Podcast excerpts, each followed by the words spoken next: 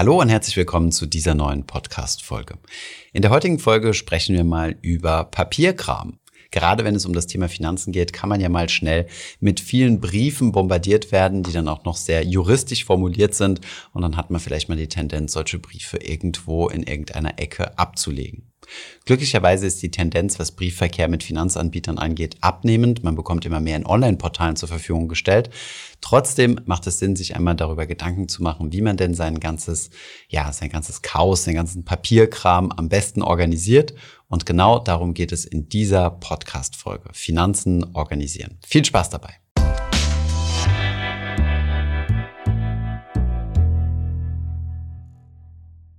In der Vergangenheit wurde ich häufiger mal gefragt, wie man das denn am besten organisiert mit seinen Finanzen und äh, ja, besonders in Bezug auf diese ganzen Papierangelegenheiten. Die werden zum Glück immer weniger, denn die meisten Online-Depots und vor allem auch die neuesten Smartphone-Depot- oder Bankanbieter schicken dir überhaupt gar kein Papier mehr zu. Den einzigen Brief, den du bekommst, ist deine Kredit- oder deine Maestro-Karte. Das ist aber leider noch nicht die Regel für alle Finanzanbieter. Von daher kommt es trotzdem immer noch vor, dass du diverse Papiere bekommst. Hier ist es wichtig, dass du die anständig ordnest und so abheftest, dass du sie mit wenig Zeitaufwand schnell wiederfinden kannst. Denn wer kennt das nicht? Irgendwas ist unklar bei irgendeinem Vertrag und dann ruft man beim entsprechenden Anbieter an und kennt seine Kundennummer nicht oder seine Bearbeitungsnummer nicht oder die Rechnungsnummer und so weiter. Von daher wollen wir in diesem Video mal eine ganz kurze Ordnerstruktur vorschlagen, wie du sie für dich anwenden kannst. Kauf dir am besten so einen klassischen Leitsordner mit einigen Trennblättern, beschrifte die dann mit den entsprechenden Oberkategorien und hefte dort alles direkt ab. Ein guter Leitsatz, den ich versuche auch für mich immer anzuwenden, ist, dass man ein Blatt Papier immer nur ein einziges Mal in die Hand nimmt. Das bedeutet, sobald du den Brief bekommst und ihn öffnest und ihn durchgelesen hast, direkt lochen und weg in deinen Ordner, der schon die entsprechende Ordnerstruktur hat. Wenn du ganz fortgeschritten bist, kannst du das Ganze natürlich auch digitalisieren und dir einen digitalen Ordner anlegen. Dann kannst du diverse Scan-Apps nutzen, das entsprechende Dokument scannen und dann in den entsprechenden Ordner ablegen. Genau so machen wir das zum Beispiel auch für unsere Firma. Unser Steuerberater bekommt alle Belege nur noch ausschließlich digital. Pass aber auf, dass du das Ganze nicht nur auf deinem Rechner abspeicherst, denn dann sind alle Daten verloren, sollte dein Computer oder die Festplatte kaputt gehen. Vielleicht legst du das Ganze irgendwo auf eine Cloud oder als sichere Ablage auf einer externen Festplatte zur doppelten Absicherung. Ein wichtiger Tipp, um keine Deadlines mehr zu verpassen, wie zum Beispiel die Deadline, um irgendwelche Verträge zu kündigen oder irgendwelche Verträge zu verlängern, wie zum Beispiel den Mietvertrag, ist es, sich solche Daten immer in einen Kalender einzutragen. Am besten den Kalender, den du sowieso immer benutzt, also deinen privaten oder vielleicht auch in deinem beruflichen Kalender. Zu solchen Daten zählt zum Beispiel auch die Abgabe der Steuererklärung. Setz dir am besten hierfür eine Deadline, wann du damit anfangen willst und wann das beendet sein sollte. Hier mal ein Beispiel für eine Ordnerstruktur, die du so anwenden kannst oder natürlich nach deinen Bedürfnissen anpassen kannst. Wenn du Single bist, wird vermutlich ein einziger Ordner reichen mit verschiedenen Trennblättern. Wenn du schon etwas älter bist und es sich schon viele Verträge angehäuft haben und du vielleicht sogar eine Familie hast und sich somit das Ganze multiplizierst, zum Beispiel, wenn du ein Haus gekauft hast und in dem Kontext noch Kreditverträge und solche Dinge hast, dann kann es Sinn machen, für jede einzelne Unterkategorie einen eigenen Ordner anzulegen, statt nur einem Trennblatt. Den ersten Ordner würde ich mal als Bankordner bezeichnen. Hier kommen drei Dinge rein. Und zwar eine erste Kategorie Zahlungsverkehr. Hier kommt alles rein, was mit deinem Konto und deiner Karte zu tun hat. Zum Beispiel Kontoauszüge oder alle Kommunikation mit deiner Bank und Informationen zu deinen Kreditkarten, zum Beispiel Kreditkartenverträge. Ebenfalls in die erste Kategorie fällt alles rein, was mit sogenannten Einzugsermächtigungen zu tun hat. Also wenn du irgendjemandem erlaubst, von deinem Konto abzubuchen, zum Beispiel Abonnements oder Vereinszugehörigkeiten. In die zweite Kategorie kommt alles, was mit Vermögensbildung zu tun hat. Dein Eröffnungsantrag für dein Depot, deine regelmäßigen Depotauszüge, eventuelle Sparverträge oder Tages- und Festgeldkonten, die du abgeschlossen hast. In die dritte Kategorie kommt alles rein, was irgendwie mit Kredit zu tun hat. Wenn du keine Kredite hast, umso besser, dann kannst du diese Kategorie leer lassen oder ganz wegfallen. Hier fällt alles rein, wie zum Beispiel das Thema Konsumkredite. Aber auch wenn du ein eigenes Haus hast und dieses Haus finanziert hast, sollte der Finanzierungsvertrag in diese dritte Kategorie eingeordnet werden. Den zweiten Ordner, den wir dir vorschlagen, ist der Ordner Beruf und Weiterbildung. Hier sollte alles reinkommen, wie zum Beispiel deine Bewerbungsunterlagen. Wenn du dich bei verschiedenen Firmen beworben hast, solltest du hier eine Historie aufbewahren.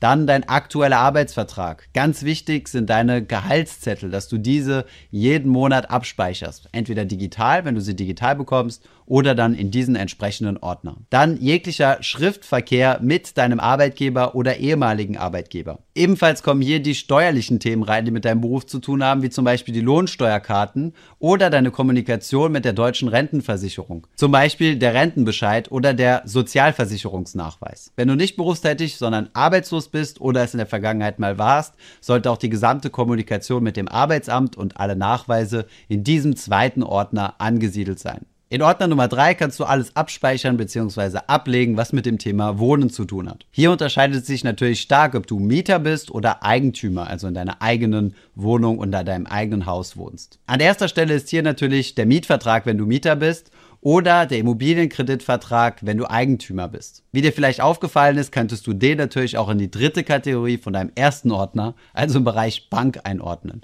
Das steht dir dann frei, wo es dir am liebsten ist. Der zweite Punkt betrifft Mieter und Eigentümer, das sind nämlich alle Rechnungen zu den Nebenkosten. Als Mieter wirst du hier einfach nur eine Nebenkostenabrechnung haben. Als Eigentümer wirst du hier die einzelnen Rechnungen haben, die du ansammeln solltest. Ebenfalls in diese Kategorie fällt, wenn du Bausparverträge hast oder Rechnungen für Umbaumaßnahmen, wenn du Eigentümer bist. Ein vierter Ordner, der dir sicherlich bekannt vorkommt, ist der Versicherungsordner. Hier kommt alles rein, was naturgemäß irgendwas mit Versicherung zu tun hat.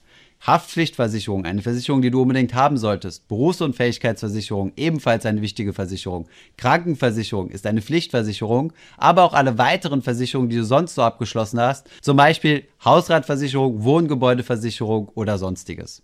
Ordner Nummer 5 ist die Mobilität. Wenn du selbst ein Auto hast, solltest du hier alles reintun, was mit deinem Auto zu tun hat. Zum Beispiel den Kaufvertrag, Nachweise für die Werkstätte, den Fahrzeugbrief, Nachweise für Wartungen und TÜV sowie alle steuerlich relevanten Dinge, zum Beispiel die Nachweise für die bezahlte Kfz-Steuer. Besitzt du kein Auto, kannst du hier einfach nur eine kleine Kategorie anlegen, wo du zum Beispiel deinen Jahresvertrag für deine Mobilität, zum Beispiel für die öffentlichen Verkehrsmittel ablegst. Ebenfalls kannst du hier alles einordnen, was mit der Reisetätigkeit zu tun hat. Zum Beispiel irgendwelche Premium-Mitgliedschaften bei Airlines, ein Nachweis über deine Bahncard und so weiter. Ein sechster Ordner, der eigentlich eher optional ist, ist alles um das Thema Gesundheit. Bist du in längerer Behandlung und hast irgendeine Krankheitshistorie mit vielen Rezepten und vielen Papiere, die dir deine Ärzte mitgeben, macht es Sinn, diese in einem separaten Ordner abzulegen, um dann Ärzten deine Krankheitshistorie auch immer einfach präsentieren zu können. Zusätzlich zu diesen sechs Ordnern lohnt es sich, eine separate Mappe anzulegen für die Steuer. Dort solltest du alle Belege sammeln, die du eventuell von der Steuer absetzen kannst. Leg dir einfach eine Mappe an, wo du über das ganze Jahr hinweg diese Belege reinlegst und sammelst. Und dann schaust du dir, wenn du deine Steuererklärung machst, jeden Beleg noch einmal an und überlegst dir, ob du den irgendwie verwerten kannst, zum Beispiel in deinen Werbungskosten. Hier kannst du übrigens auch alle Rechnungen sammeln, die du eventuell nicht steuerlich absetzen kannst, aber die irgendwelche teureren Anschaffungen sind im Konsumbereich, zum Beispiel ein neues Handy oder irgendwelche elektronischen Geräte, bei denen du sicherstellen möchtest, die Rechnung noch zu haben, solange die Garantielaufzeit noch gültig ist. So hat deine Mappe dann zwei Fächer. Die eine ist für die steuerliche Sache, die andere für die Rechnungen eher aus dem Konsumbereich, die sich nicht abrechnen lassen. Und dann, wenn du deine Steuererklärung machst, kannst du diese Belege ja nochmal durchgehen und überlegen, ob du die dann wegschmeißen kannst, weil nach einer gewissen Zeit diese technischen oder anderen Geräte oder Anschaffungen, die du gemacht hast, ja keine Garantie mehr haben. Das war auch schon ein kurzer Überblick, wie man das mit seinen Ordnern regeln kann. Wie gesagt, ich bin ein Freund davon, solche Dinge digital zu machen, aber ich kenne viele Leute, die sowas gerne haptisch haben und irgendwie anfassen und durchblättern können. Und da macht es total Sinn, auch so physische Leitsordner zu haben. So oder so ähnlich kannst du das ja für dich selbst durchsetzen, wenn du dir vorgenommen hast, im neuen Jahr jetzt mal aufzuräumen mit deinen Finanzen. Schreib doch mal unten in die Kommentare, wie ihr das macht, um einen Überblick über diese ganzen Verträge und diesen ganzen Finanzwust zu haben. Ich hoffe, diese Podcast-Folge hat dir gefallen. Wenn ja, dann zöger doch nicht in deinem Umfeld über diesen Podcast zu sprechen, bei Freunden und Bekannten. Ich denke, es gibt auch in deinem Umfeld viele Menschen, die sich für das Thema finanzielle Bildung interessieren oder interessieren sollten. Wenn du auf iTunes bist, würden wir uns auch freuen, wenn du uns eine positive Bewertung dalässt. Das hilft uns, den Podcast noch einfacher auffindbar zu machen. Alle wichtigen Links und Verweise findest du wie immer in den Show Notes zu diesem Podcast. Vielen Dank fürs Zuhören und bis zum nächsten Mal.